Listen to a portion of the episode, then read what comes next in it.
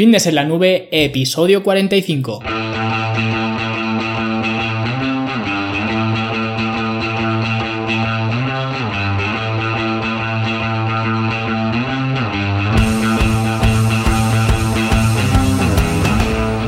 Bienvenidos un viernes más aquí a vuestro podcast A Fitness en la Nube, donde hablamos de fitness, de nutrición, de entrenamiento, donde cada viernes, cada semana os traigo las técnicas, los consejos, las herramientas y todo lo que necesitéis para que construyáis un mejor físico y tengáis un estilo de vida más activo y más eh, saludable. Hoy viernes 1 de septiembre estrenamos mes aquí en Fitness en la Nube de 2017, episodio ya 45 y hoy vamos a hablar de un tema que a algunos puede que os interese más que, a otros, pero antes os voy a comentar el tema del club, cómo lo vamos, eh, lo vamos llevando, ¿no? Hemos acabado ya el curso del sobrepeso, ya está completo para que lo tengáis a, vuestra disposición y también la nueva rutina de hombres para entrenar en el gimnasio ya está eh, disponible. Y ahora en estos días, como digo que ya he terminado el curso del sobrepeso, pues voy a mirar las votaciones de los eh, cursos, que ya sabéis, y si no lo sabéis ya os lo comento. Los que sois miembros del club podéis votar por los siguientes cursos, ¿vale? Y el más votado pues será el que prepare. Así que estos días voy a mirar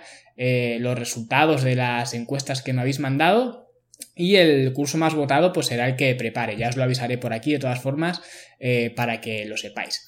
Y vamos ya al lío. Hoy, como digo, vamos a hablar de un tema que puede parecer algo incluso tonto, pero la verdad que estando a diario en un gimnasio, pues veo como hay gente que no sabe eh, cómo actuar dentro del gimnasio. Y la verdad eh, que es que hay una serie de normas no escritas y algunas que sí están escritas, ¿no? Dependiendo del gimnasio que sirven para entrenar en cualquier eh, gimnasio y así que eh, quiero compartir con vosotros un pequeño protocolo de actuación eh, en el gimnasio, ya que pues es normal también que la gente que empieza nueva pues no sepa muy bien cómo actuar, ¿no? Cómo comportarse dentro del, eh, del gimnasio. Es algo que nos ha pasado a todos y creo pues que eh, nadie le ha dado nunca por, eh, por, hablar de esto porque es algo que se va cogiendo con el paso del tiempo, ¿no? Entonces lo primero que quiero comentar, que ya digo va a parecer algo estúpido, pero lo primero que deberíamos hacer al llegar es saludar. Y ya digo que puede parecer tonto, pero porque esto no es cuestión de, de gimnasio ni de no gimnasio, ¿no? Es cuestión de simplemente de educación, pero es que Parece que como el gimnasio es una actividad eh, individual, ¿no? Pues tenemos que ir a nuestra bola, pasar del resto del mundo y esto además eh, pues no ayuda a los típicos eh, vídeos de culturismo, ¿no? Estos de motivación donde salen culturistas con las capuchas, súper concentrados, sin hacer caso a nadie y además con mensajes del tipo pues consigue tus sueños, lucha por lo que quieres y demás historias, ¿no? Que parece que el culturismo es algo marginal y que no te puedes eh, relacionar con nadie, ¿no? Y el caso que concentrarse está eh, muy bien, pero tampoco podemos olvidar que los que estamos en el gimnasio estamos para conseguir una misma eh, meta, un mismo objetivo, y aunque como digo, en el momento de entrenar sí que pues cada uno debe estar concentrado en su entrenamiento,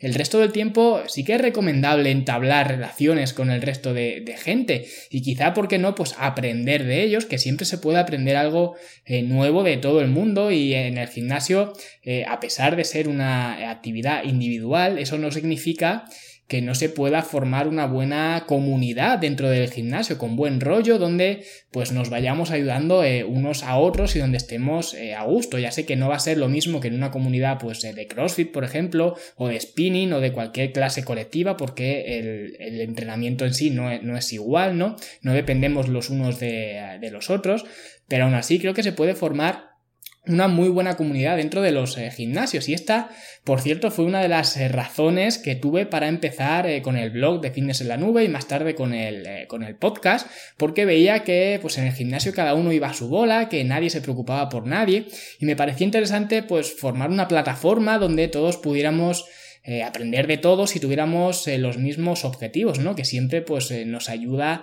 nos da un punto más de motivación. Pero bueno, independientemente de esto, lo que quiero decir es que hay que tener relación con la, con la gente, ¿no?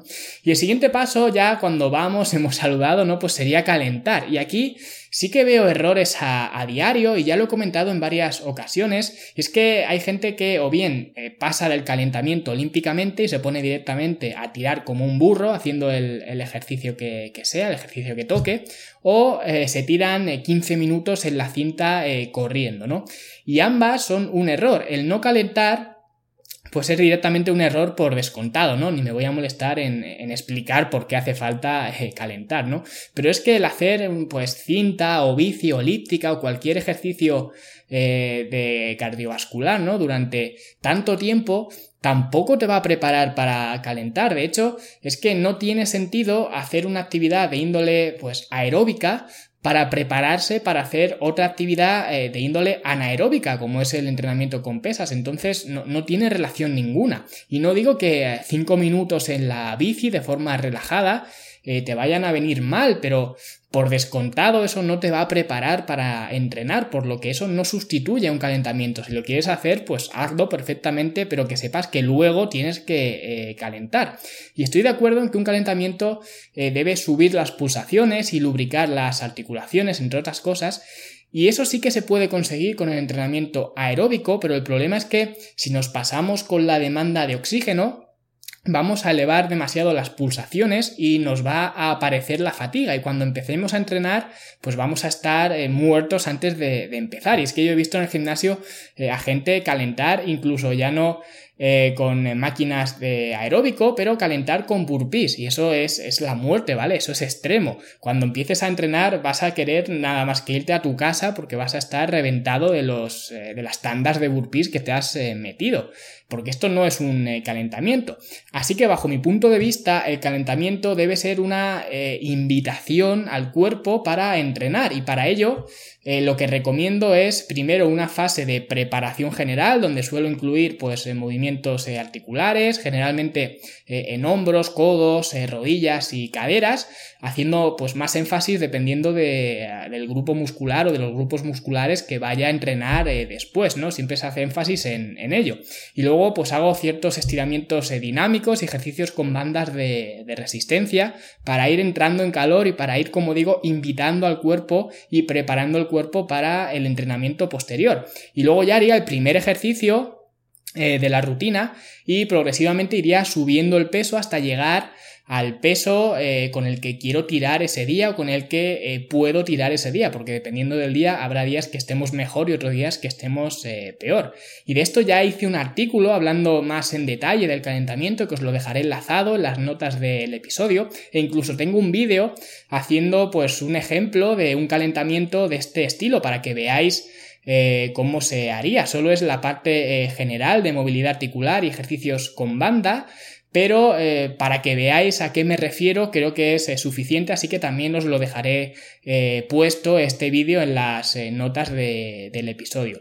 Y lo siguiente que deberíamos hacer sería llevar agua. Y digo agua, nada de bebidas tipo Gatorade o Powerade o sucedáneos. Lo mejor de siempre para hidratarse es el agua. Y yo entiendo también esta confusión por llevar eh, bebidas eh, de colores, ¿no? Porque yo en mis tiempos también hacía eh, lo mismo, ¿no? Yo veía a Nadal en los descansos cuando estaba despuntando, ¿no? Que utilizaba estas bebidas, ¿no? Y el clásico plátano, o a los jugadores de fútbol cuando los cambiaban, pues también cogían estas bebidas y yo también quería sentirme deportista, ¿no? Como ellos, entonces las utilizaba en los entrenamientos en el gimnasio.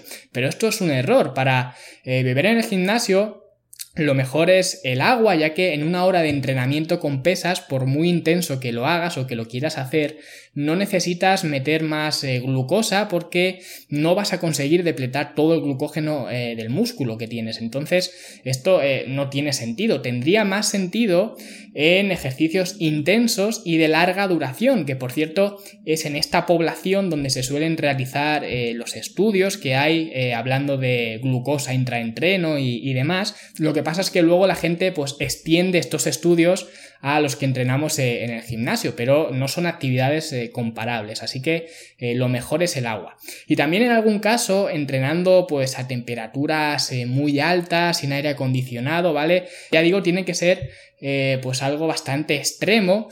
Podrías considerar quizá añadir electrolitos, ¿vale? Pero ya digo, Casi nadie entrena bajo estas eh, circunstancias, ¿vale? De hecho, no se me ocurre ahora mismo nadie que entrene eh, así. Pero en tu caso, si, si lo haces, quizá podrías considerar añadir electrolitos. Y otra cosa es que no tengáis miedo cuando vais al gimnasio a preguntar si queréis utilizar una máquina y está ocupada, preguntad cuántas series le quedan a esta persona, incluso si vais a usar el mismo peso más o menos o si el cambio de peso es rápido porque sea una máquina de placas o algo así, pues pedirle permiso para turnaos mientras eh, el otro descansa, ¿no? Que en el 99% de las ocasiones te van a decir que sí. Yo, de hecho, nunca me he encontrado a nadie que me diga que no.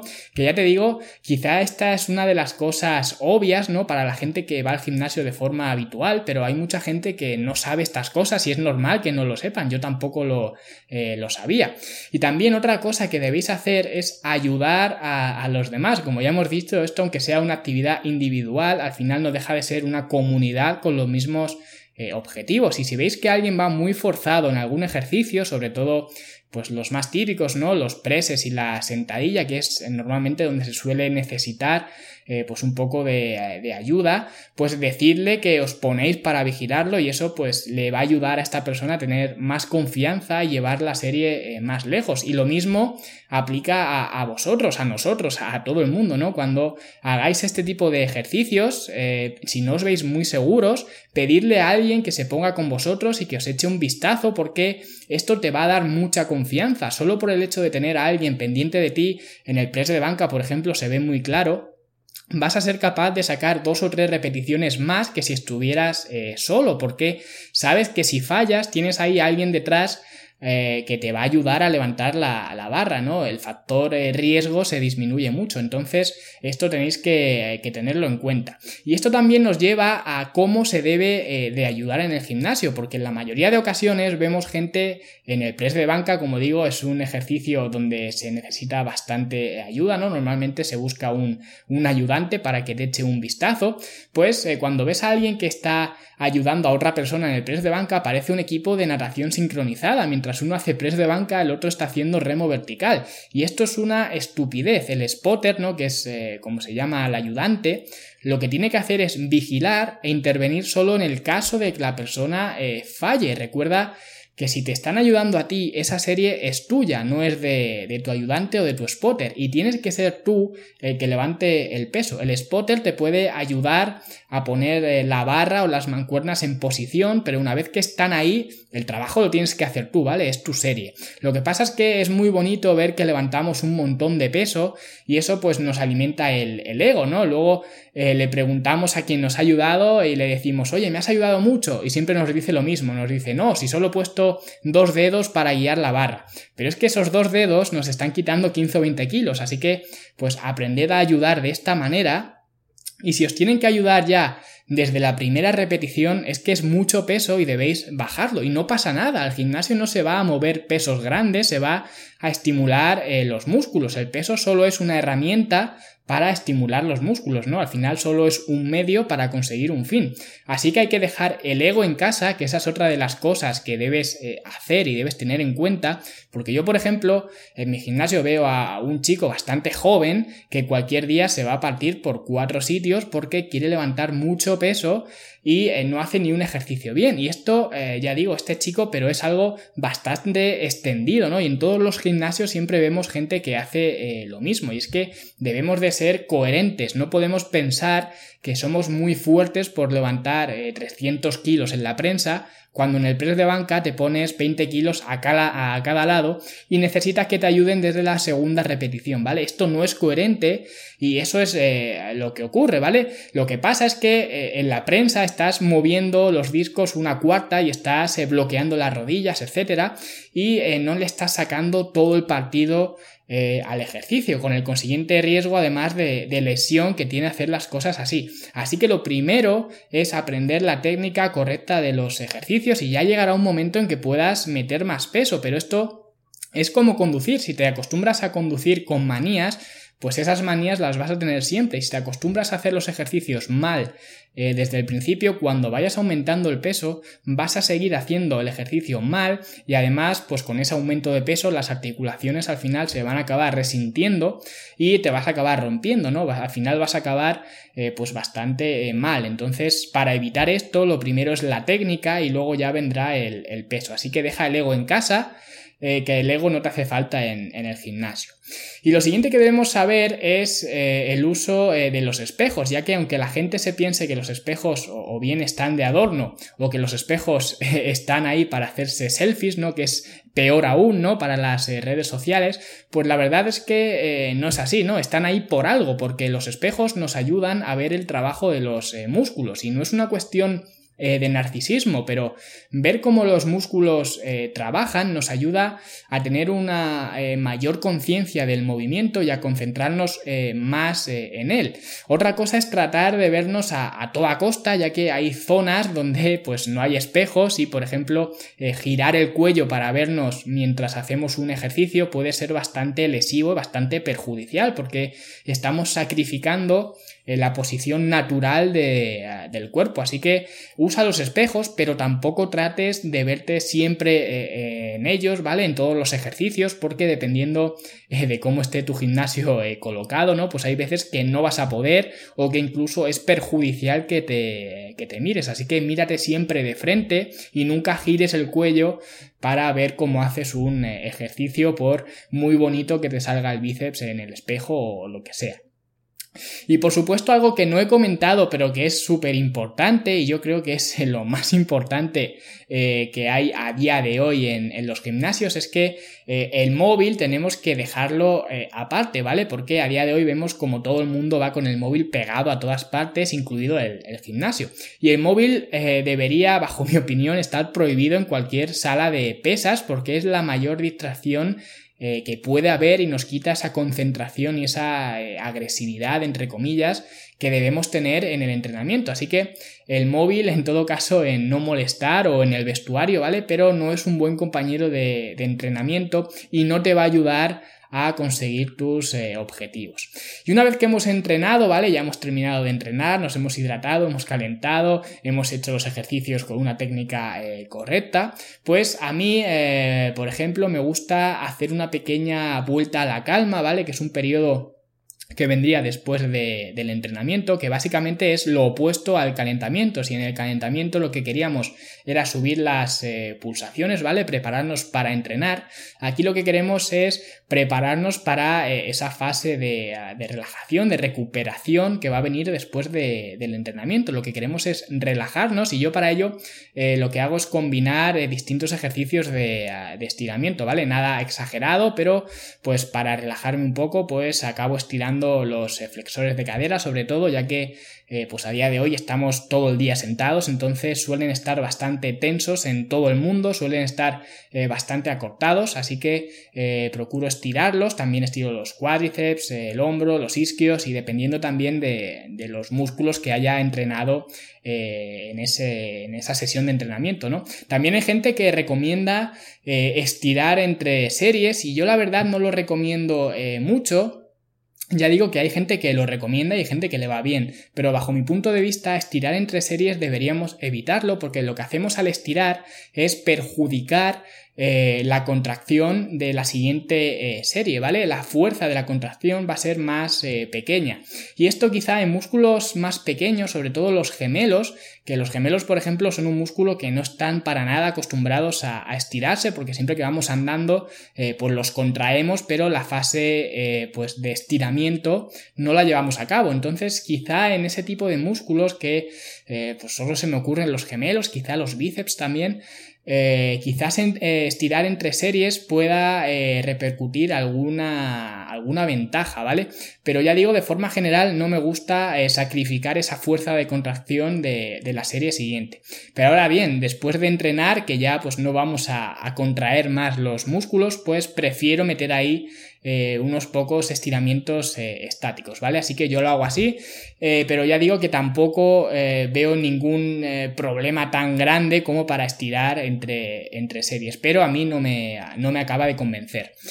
Y antes de acabar, creo que nos queda tiempo para contestar eh, alguna eh, pregunta que tengo atrasada, porque la verdad que últimamente en estos episodios no estoy eh, contestando preguntas y tengo alguna por ahí. Y quiero contestar a una pregunta que nos hace Víctor, que nos dice, hola, lo primero, gracias por compartir tus conocimientos y entusiasmo. Soy un fiel seguidor de tu podcast y me gustaría que hablaras de precursores de óxido nítrico y si le ves utilidad. En la actualidad estoy tomando malato de citrulina.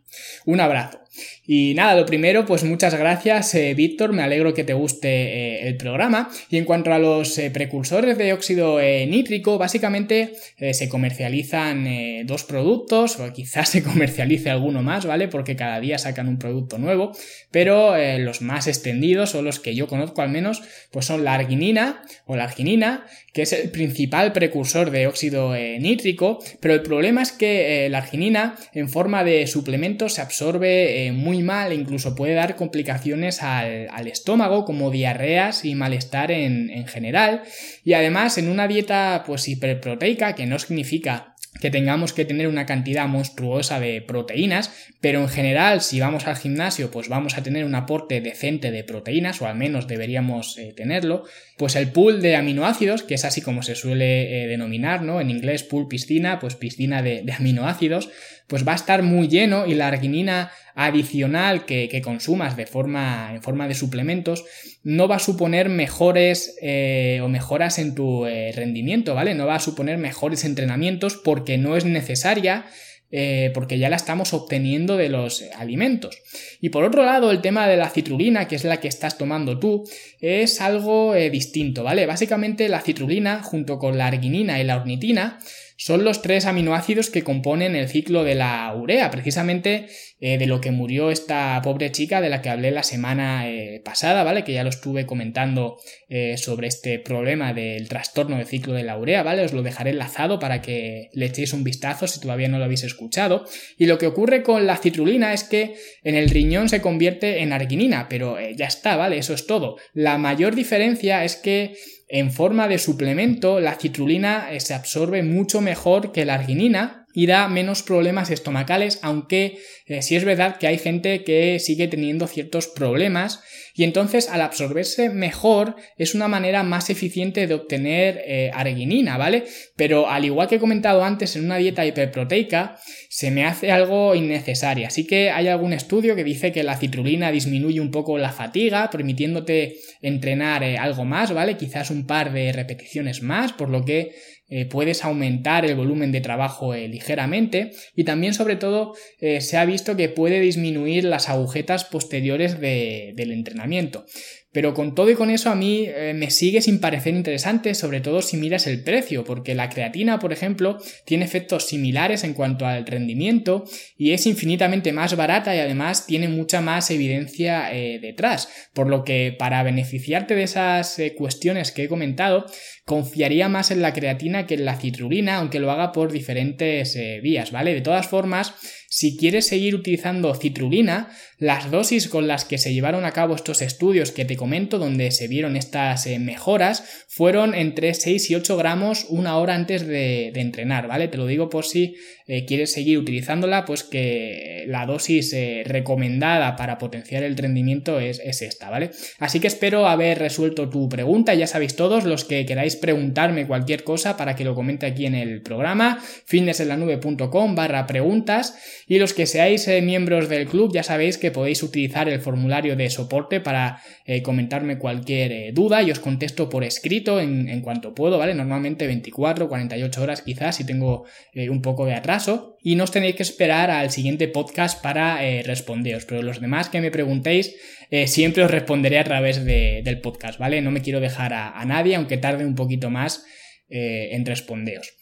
Así que hasta aquí el programa de hoy, espero que os haya resultado interesante, ya como os he comentado, quizás a los más asiduos del gimnasio con más experiencia, eh, pues no sea nada nuevo bajo el sol para eh, vosotros, pero eh, me consta que hay gente que no sabe cómo actuar en el gimnasio, incluso hay gente, sobre todo mujeres, que les da un poco de pavor o de miedo el apuntarse al gimnasio y no les gusta estar tan rodeadas de, hombres y, demás, ¿no? Entonces lo he hecho para que veáis un poco que el gimnasio puede aportarnos cosas muy buenas, que se puede formar una comunidad eh, pues bastante grande y bastante eh, agradable y bastante beneficiosa y que eh, al final el gimnasio no deja de ser un lugar donde vamos todos a conseguir eh, los mismos eh, objetivos. Así que todos tenemos que ayudarnos y todos tenemos que hacer que nuestra estancia en el gimnasio, nuestro entrenamiento, pues sea lo más cómodo posible dentro de la incomodidad ¿no? que supone el, entrenamiento y llevar el cuerpo pues al límite. ¿no? Entonces espero que os haya gustado y si te ha gustado espero tu valoración de 5 estrellas en iTunes, tu me gusta y tus comentarios en, en iBox y cualquier cosa que eh, desees, no dudes en ponerte en contacto conmigo, que yo estaré encantado de, de contestarte. Un saludo a todos y os deseo un gran fin de semana. Hasta luego.